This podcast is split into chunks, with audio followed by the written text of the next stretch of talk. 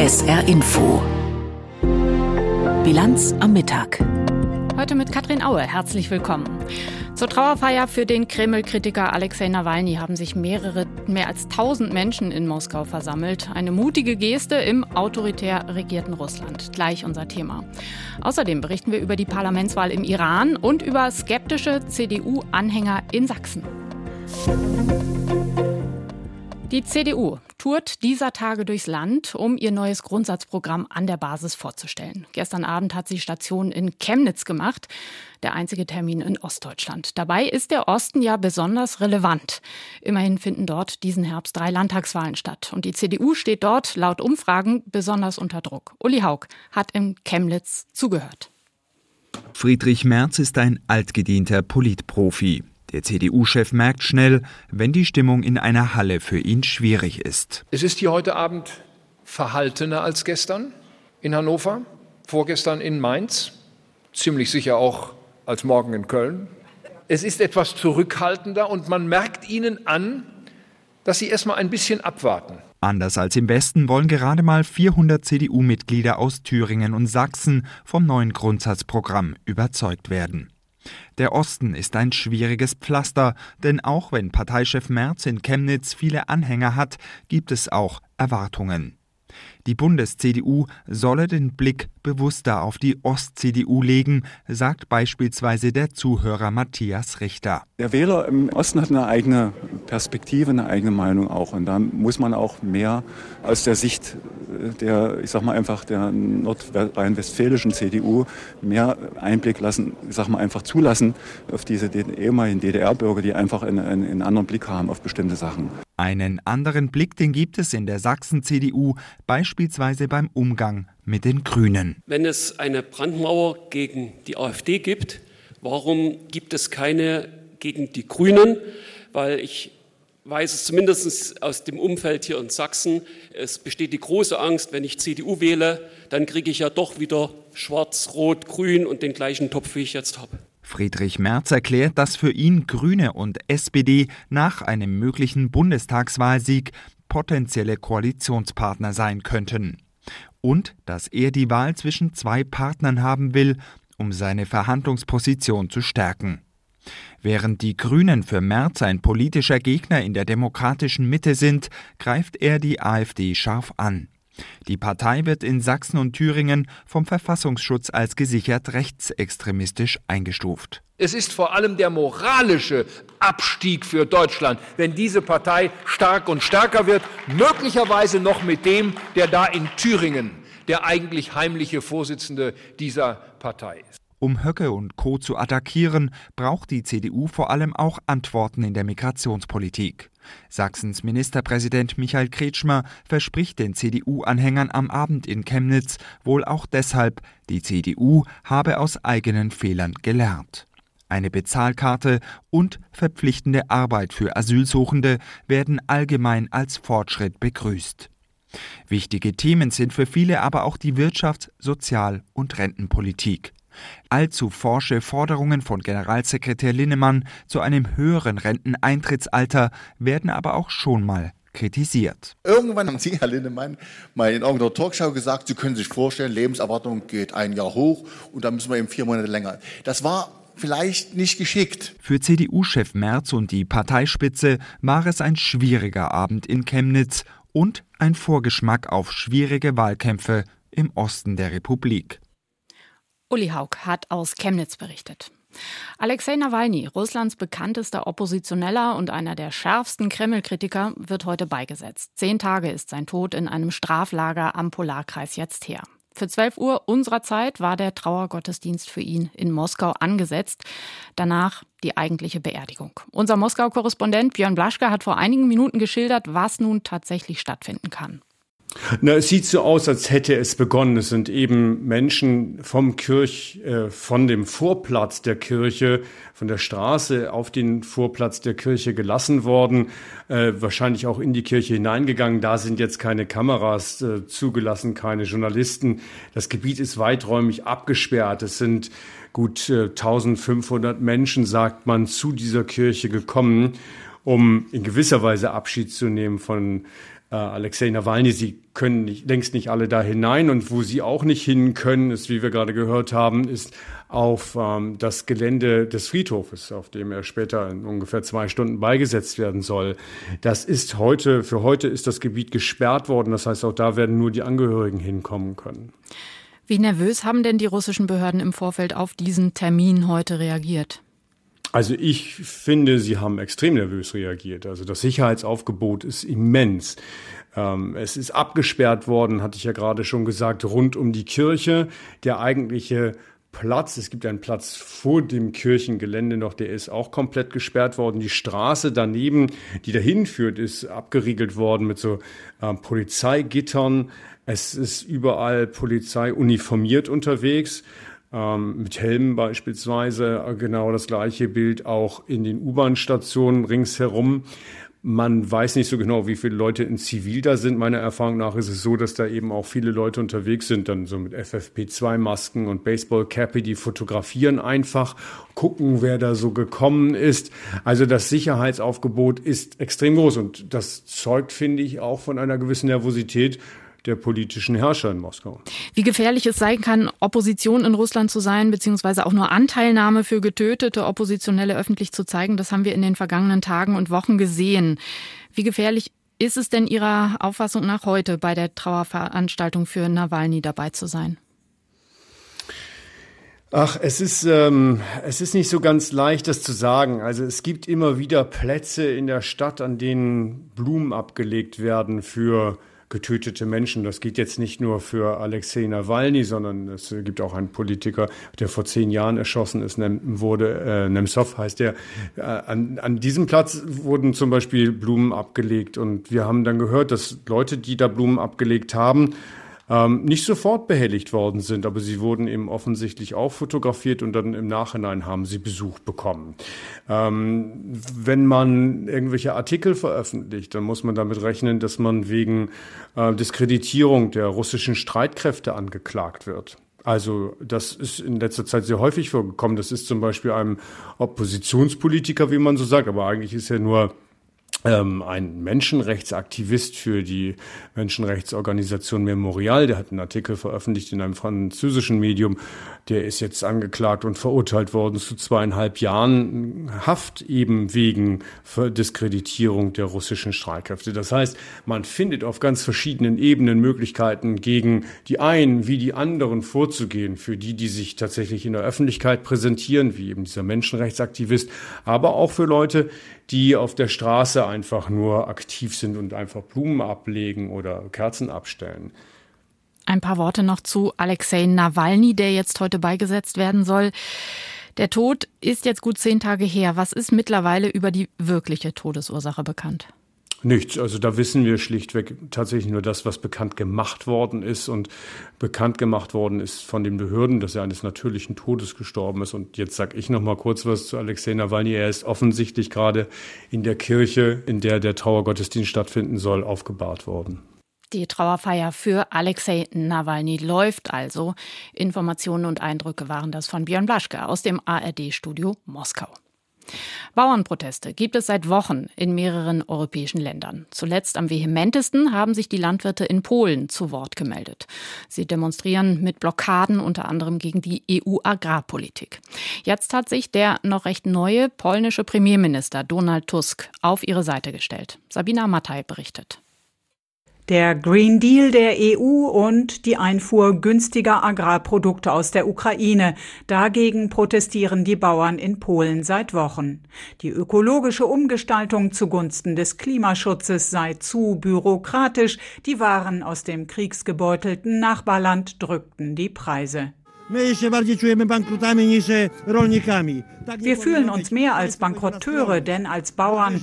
Dabei müsste der Staat uns schützen. Schließlich ernähren wir das Land, sagte dieser Bauer bei der Großdemonstration in Warschau Anfang der Woche. Die Botschaft ist bei der polnischen Regierung angekommen. Am Donnerstag führte Ministerpräsident Tusk bis spät am Abend Gespräche mit Vertretern der Landwirte. Dann erklärte er, Die Regierung, ich persönlich und die Demonstranten haben dasselbe Ziel, die polnische Landwirtschaft, den polnischen Markt und folglich den europäischen Markt vor den unfairen und schädlichen Konsequenzen der vollständigen Liberalisierung des Handels mit der Ukraine zu schützen. Donald Tusk bezeichnete die Aussetzung der Importzölle und Quoten für landwirtschaftliche Erzeugnisse aus der Ukraine gar als leichtsinnig. Ungewohnt harsche Töne, denn Tusk ist praktizierender Pro-Europäer und Polen enger militärischer Verbündeter der Ukraine. Zuvor hatte der polnische Regierungschef bereits angekündigt, seine Regierung rede mit Kiew über eine vorübergehende Schließung der Grenze für Waren aus der Ukraine. Er strebe eine einvernehmliche, langfristige Lösung an. Auch für die Kritik der Bauern am Green Deal hatte Tusk Verständnis. Es geht nicht darum, den gesamten Green Deal zu streichen, aber zutreffend ist auch, dass praktisch alle Regeln des Green Deal, die die Landwirtschaft betreffen, sie hart treffen. Sie müssen deshalb aufgehoben oder ausgesetzt werden, verlangte Donald Tusk. Er will nun mit Brüssel darüber verhandeln. Dass die Forderungen der Landwirte bei der polnischen Regierung auf offene Ohren stoßen, liegt wohl auch daran, dass im April Kommunalwahlen stattfinden. Mit den Bauern, mehr als acht Prozent der Erwerbstätigen in Polen, will die Koalition es sich nicht verderben. Bereits letzte Woche hatte Ministerpräsident Tusk den kleinen und mittleren Höfen Soforthilfen in Höhe von 1,4 Milliarden Euro angekündigt. Doch das Wohlwollen der Regierung scheint die polnischen Bauern wenig zu beeindrucken. Ihre Vertreter sagten nach den Gesprächen mit Tusk, bisher habe es nur Ankündigungen gegeben, keine konkreten Vereinbarungen. Nächste Woche wollen sie wieder in Warschau demonstrieren. Die Gräben sind tief zurzeit, auch in der internationalen Diplomatie. Vor allem der Nahostkrieg entzweit die Welt. Grob gesagt, der Westen sieht sich an der Seite Israels, pocht auf das Selbstverteidigungsrecht gegen die Hamas, auch wenn die Kriegsführung der derzeitigen israelischen Regierung auf Kritik stößt. Und der Rest der Welt gibt sich solidarisch mit den Palästinensern, will von einem Selbstverteidigungsrecht Israels wenig hören. Aber der Nahe Osten ist nicht das einzige Konfliktthema. Auch Russlands Krieg gegen die Ukraine sorgt nach wie vor für heftige Spaltung. Zuletzt gestern beim Treffen der G20-Finanzminister in Brasilien. Ina Rotscheid berichtet. Bis in den Abend hatte man miteinander gerungen. Dann war klar, eine gemeinsame Abschlusserklärung des zweitägigen Treffens der G20-Finanzminister und Notenbankchefs in Sao Paulo wird es nicht geben. Grund ist der Ukraine-Krieg. Deutschland und die G7-Länder hatten darauf gedrungen, dass Russlands Krieg in der Erklärung erwähnt wird. Russland und China waren dagegen. Finanzminister Christian Lindner betonte kurz vor dem Abflug nach Deutschland, dass es trotz intensiver Bemühungen aller Seiten nicht gelungen sei, einen Konsens zu finden. Gescheitert ist ein Kommuniqué daran, dass wir keine gemeinsame Sprache haben formulieren können, um den Krieg gegen die Ukraine und seine Auswirkungen auf die Weltwirtschaft einzuordnen. Dieser Krieg hat eine immense Folge für die globale wirtschaftliche Entwicklung und es leiden insbesondere die Schwächsten unter dieser Aggression. Und es gab daneben auch Stimmen, die für uns nicht akzeptabel waren, die eine Gleichsetzung beabsichtigen wollten des völkerrechtswidrigen Angriffs Russlands auf die Ukraine mit der humanitären Situation in Gaza. Das sei für viele am Tisch und auch für Deutschland nicht akzeptabel gewesen, so Lindner weiter. Deutschland hatte seine Zustimmung zu einem Abschlusskommuniqué davon abhängig gemacht, dass der Krieg Erwähnung findet. Noch am Nachmittag hatte Lindner gefordert, es dürfe keine Gewöhnung an den Krieg in der Ukraine, den Terror der Hamas und die humanitäre Lage in Gaza geben. All das kann uns nicht kalt lassen, all das muss hier auch besprochen werden. Wir haben uns dagegen gewendet, von diesen Fragen hier abzulassen. Denn auch wenn wir Notenbanker und Finanzminister sind, wir sind hier auch Vertreterinnen und Vertreter der Werte unserer Länder und wir sind Anwälte der internationalen regelbasierten Ordnung und deshalb sind diese Fragen hier angesprochen worden. Kritik äußerte Lindner auch am Gastgeber Brasilien. Finanzminister Fernando Haddad hatte in Ermangelung der gemeinsamen Erklärung eine Zusammenfassung der wichtigsten Punkte des Treffens veröffentlicht. Lindner sagte, dass die Zusammenfassung der brasilianischen Präsidentschaft unserer Diskussion leider auch nicht die klare Sprache gefunden hat zur Einordnung der geopolitischen Situation. Deshalb wird auch bei G20 bei anderer Gelegenheit, etwa beim Treffen der Regierungschefinnen und Regierungschefs, darüber weiterhin zu sprechen sein. Brasilien als Gastgeber wollte eigentlich die geopolitischen Konflikte beim Treffen der G20 Finanzminister und Notenbankchefs ausklammern und den Schwerpunkt auf reine wirtschaftspolitische Fragen richten. Seit dem Ukraine-Krieg stocken die Gespräche aber immer wieder, weil auch Russland Mitglied der Gruppe ist. Auch bei ihrem Treffen in Indien im vergangenen Jahr hatten sich die Finanzminister nicht auf eine gemeinsame Formulierung einigen können. Vom G20-Finanzministertreffen in São Paulo hat Ina Rotscheid berichtet. Jetzt weitere Meldungen von Roswitha Böhm. Israel steht wegen dem tödlichen Vorfall bei der Ankunft eines Hilfskonvois im Gazastreifen schwer in der Kritik. Frankreichs Präsident Macron und der EU-Außenbeauftragte Borrell etwa sprachen von völlig inakzeptablen Todesfällen unter der Zivilbevölkerung. Die Terrororganisation Hamas sprach von mehr als 100 Toten und Hunderten Verletzten und warf Israel vor, wartende Menschen angegriffen zu haben. Die israelische Armee räumte inzwischen ein, Soldaten hätten eine begrenzte Zahl von Schüssen abgegeben, weil sie sich bedroht gefühlt hätten. Der Vorfall könnte auch die Verhandlungen über eine Feuerpause stoppen. Die Streiks im öffentlichen Nahverkehr erreichen heute einen neuen Höhepunkt. Die Gewerkschaft Verdi hat in mehreren Bundesländern weiter zur Arbeitsniederlegung bei Bussen und Bahnen aufgerufen. An vielen Orten sind außerdem gemeinsame Kundgebungen mit Vertretern der Klimaschutzbewegung Fridays for Future geplant. Verdi will für die ÖPNV-Angestellten unter anderem kürzere Arbeitszeiten bei gleichem Lohn und längere Pausen zwischen den Schichten durchsetzen. Der Fahrgastverband ProBahn fordert wegen der gescheiterten Tarifverhandlungen bei der Deutschen Bahn eine Schlichtung. Der Vorsitzende Neuss sagte, die Belastungsgrenze für Passagiere sei erreicht. Er nannte den seit Monaten andauernden Tarifkonflikt eine Zumutung. Nach Angaben der Bahn hat die Lokführergewerkschaft GDL die Tarifverhandlungen für gescheitert erklärt. Die Gewerkschaft will sich am Montag dazu äußern. Mit mehreren Streiks hatte die GDL zuletzt den Bahnverkehr weitgehend lahmgelegt. Sie fordert vor allem bessere Arbeitsbedingungen für die Lokführer. In Niedersachsen soll ein Bundeswehrsoldat nach Polizeiangaben in der vergangenen Nacht vier Menschen erschossen haben. Der mutmaßliche Täter habe sich gestellt. Die Tatorte lägen in zwei Gemeinden nahe der Stadt Rothenburg. Das Motiv könne laut Staatsanwaltschaft im familiären Bereich liegen. Am ehemaligen Kraftwerk in Ensdorf hat es am Morgen gebrannt. Wie die Polizei dem SR mitteilte, kam es bei Abrissarbeiten zu einem Feuer in einem größeren Gebäude. Dort hatte sich nach Angaben des Energieunternehmens VSE bei Schweißarbeiten die Dachisolierung entzündet. Es sei niemand verletzt worden. Laut VSE ist das Feuer mittlerweile gelöscht worden. Im Iran haben heute die ersten Wahlen seit den Massenprotesten im Jahr 2022 begonnen. Als einer der ersten hat der geistliche Führer des Landes, Ayatollah Ali Khamenei seine Stimme abgegeben.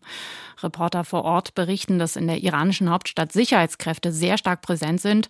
Auf den wichtigsten Plätzen und Kreuzungen stehen demnach Polizeibeamte. Beobachter rechnen mit einer niedrigen Wahlbeteiligung, weil viele diese Wahlen für das Parlament und den sogenannten Expertenrat nicht als echte Wahl werten. Benjamin Weber hat sich umgehört. Der 27-jährige Sina lebt in der iranischen Hauptstadt Teheran. Er wird bei der Wahl nicht wählen. Zumindest nicht im konventionellen Sinn. Ich gehe zur Urne, schreibe die Namen der bei den Protesten Getöteten auf ein leeres Blatt und werfe es ein. Das erhöht die ungültigen Stimmen und ich zeige ihnen, dass sie keine Legitimität haben zum Regieren. Auch die 50-jährige Fatone, die ohne Kopftuch in einer Shopping Mall unterwegs ist, wählt nicht. Das Parlament muss ein unabhängiger Teil der Staatsgewalt sein. Doch unabhängig ist es nicht. Warum sollte ich dann wählen gehen? Umfragen prognostizieren eine niedrige Wahlbeteiligung. Der Wächterrat hat alle Kandidaten ideologisch überprüft und Unliebsame aussortiert. Die 15.000, die zur Wahl stehen, gehören zum großen Teil zu den Hardlinern im Iran. Oppositionelle sind genauso wenig auf dem Wahlzettel wie reformorientierte Konservative. Ein großes Eckhaus im Süden der Stadt vor mehrspurigen Straßen, ein Lebensmittelladen liegt im Erdgeschoss. Der Parlamentskandidat Houassian Mohadi hat im dritten Stock eine Wahlkampfzentrale eingerichtet. Der 60-Jährige ist Richter an einem Revolutionsgericht. Dunkelgraue Haare, hellgraue Jacke, Meeting mit Unterstützern. Die erwartete niedrige Wahlbeteiligung beschäftigt auch ihn. Mohadi ist einer von denen, die der Wächterrat nicht aussortiert hat. Das Parlament habe in den letzten Jahrzehnten nicht die relevanten Gesetze beschlossen, sagt er. Bei der schlechten Wirtschaftslage müsse Wohnen und Arbeiten Priorität haben. Als Richter ist er zuständig für Drogendelikte. Und da will er Reformen. Ich will in Zukunft die Konsumenten und die Abhängigen befragen und registrieren. Die Regierung wäre dann dafür verantwortlich, ihnen direkt zu helfen und ihre Rehabilitation zu überwachen. Drogendelikte werden im Iran oft mit der Todesstrafe bestraft, verhängt von Richtern an Revolutionsgerichten wie ihm. Mohadi sagt, seiner Meinung nach sollten es in Zukunft weniger Todesstrafen sein. Der Kandidat tritt hier zwar gerade leicht kritisch auf, für Oppositionelle wäre er als Abgeordneter aber dennoch ein Handlanger des Regimes. Doch ob Mohadi am Ende ins Parlament kommt, ist mehr als ungewiss. Für 290 Sitze treten 15.000 Kandidaten an. Wenn ich nicht gewählt werde, dann war es eine wertvolle Erfahrung und ich kann meine Erfahrungen als Richter in den kommenden Jahren auf die Exekutive übertragen. Während manchen nachgesagt wird, sich über die Kandidatur bloß eine neue Stelle im Regime sichern zu wollen, ist die Wahl für Oppositionelle die Möglichkeit zum Protest durch Boykott. Eine niedrige Wahlbeteiligung würde die Legitimität des Regimes nach den Frau-Leben-Freiheit-Protesten erneut in Frage stellen. Ich hatte große Hoffnung, besonders zu Beginn der Straßenproteste. Ich war optimistisch, dass etwas Positives passieren könnte. Nargol ist 33 und arbeitet im Marketing.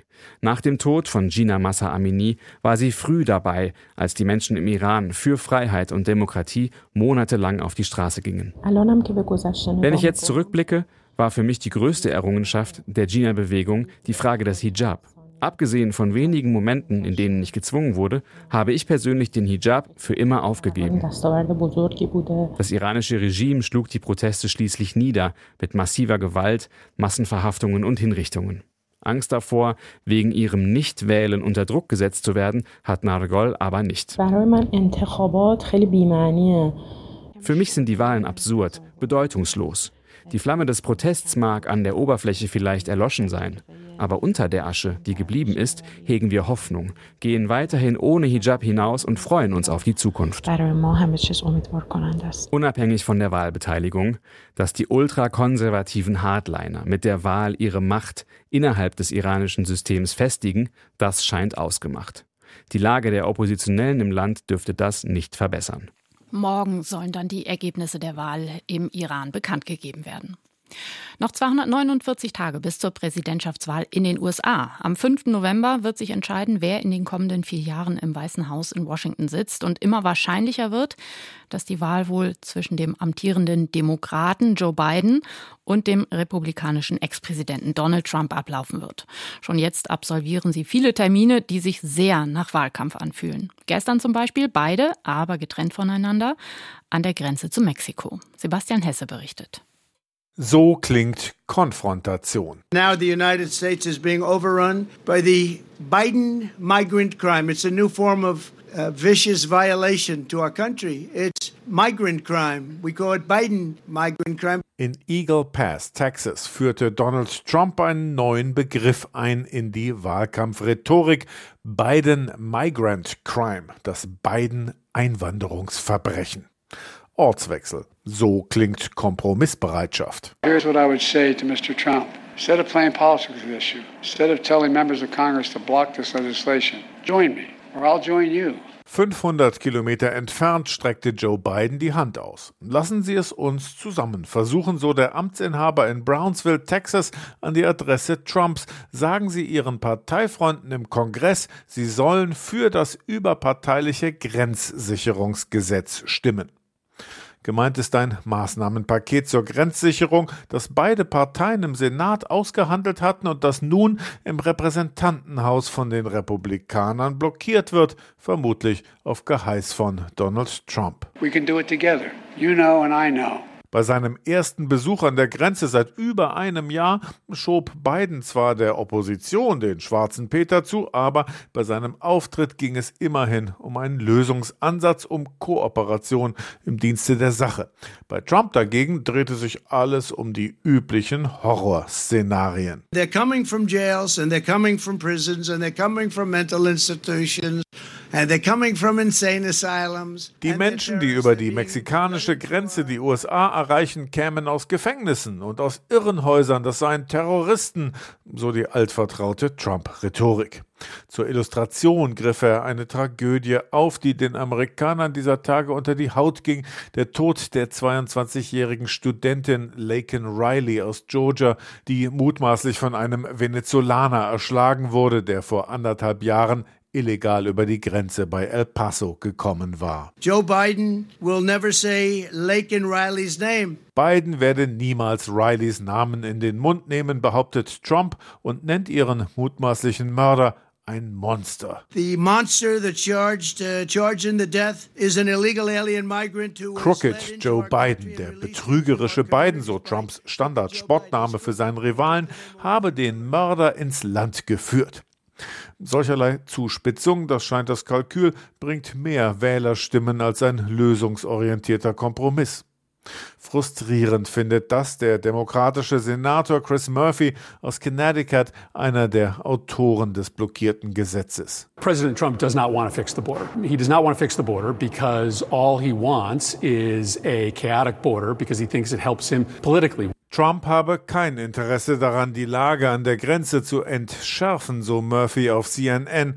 Anhaltendes Chaos nütze ihm politisch mehr.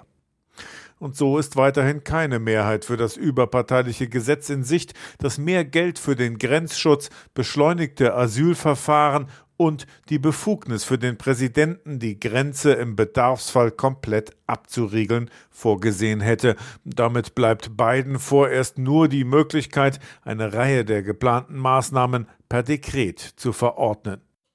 Zum Wetter im Saarland. Viele Wolken heute, zeitweise gibt es Nieselregen, aber gleich am Nachmittag soll auch mal die Sonne rauskommen. Die Höchsttemperaturen heute 8 Grad im Hochwald und 12 Grad an Mosel und Saar. Morgen ist es wieder überwiegend bewölkt. Am Vormittag vielleicht ab und zu auch sonnig, aber am Nachmittag und Abend wird es wieder nass. Die Höchstwerte morgen 10 bis 14 Grad. Und am Sonntag mehr Wolken als Sonne, mitunter etwas Regen bei bis 14 Grad. Das war die SR-Info-Bilanz am Mittag. Sie können sie gleich online nachhören, wenn Sie mögen, im Podcast auf sr2.de. Mein Name ist Katrin Aue. Schönen Nachmittag. SR-Info. Auslandspresseschau. Russlands Präsident Putin hat in seiner gestrigen Rede an die Nation vor einem russischen Atomwaffeneinsatz gewarnt, sollte der Westen Bodentruppen in die Ukraine entsenden. Die dänische Tageszeitung Politiken mahnt, es gibt allen Grund, diese Drohungen ernst zu nehmen. Putin hat gezeigt, dass er vor nichts zurückschrecken wird. Aber Putin ist ein ängstlicher Mann. Obwohl er sich in seiner Rede damit brüstete, dass die Mehrheit der Russen den Krieg in der Ukraine unterstützt, lassen seine Handlungen das Gegenteil vermuten. Sie deuten auf einen Mann hin, der sich mit allen Mitteln an die Macht klammert, weil er nicht an die Demokratie und die Unterstützung des Volkes glaubt. The Times aus London sieht es anders. Die Drohung mit dem Einsatz von Atomwaffen ist wahrscheinlich ein Bluff. China, ein wichtiger Verbündeter Russlands, hat bereits deutlich gemacht, dass es eine solche Aktion nicht unterstützen würde. Doch nach einer Reihe ukrainischer Rückschläge auf dem Schlachtfeld fühlt sich Moskau nun selbstbewusster denn je und ist bereit, den Zermürbungskrieg fortzusetzen, bis die Ukraine zu einer demütigenden Verhandlungslösung gezwungen sein wird. Die Moskauer Tageszeitung Nezawissimaya Gazeta versucht Putins Drohungen zu rechtfertigen. Solange der Westen das Ziel verfolgt, Russland auf dem Schlachtfeld strategisch zu besiegen, ergeben Verhandlungen über strategische Stabilität keinen Sinn. Die Erwähnung der prinzipiellen Möglichkeit, dass russische Raketen das Territorium westlicher Länder erreichen könnten, enthält wahrscheinlich die Botschaft, wir sind keine Partner und werden auch in absehbarer Zukunft keine sein. Es ist besser, in Frieden zu leben und sich gegenseitig hemmungslos zu kritisieren, als sich gegenseitig zu zerstören. Das waren Auszüge aus Kommentaren der internationalen Presse, zusammengestellt von Martin Wilhelmi.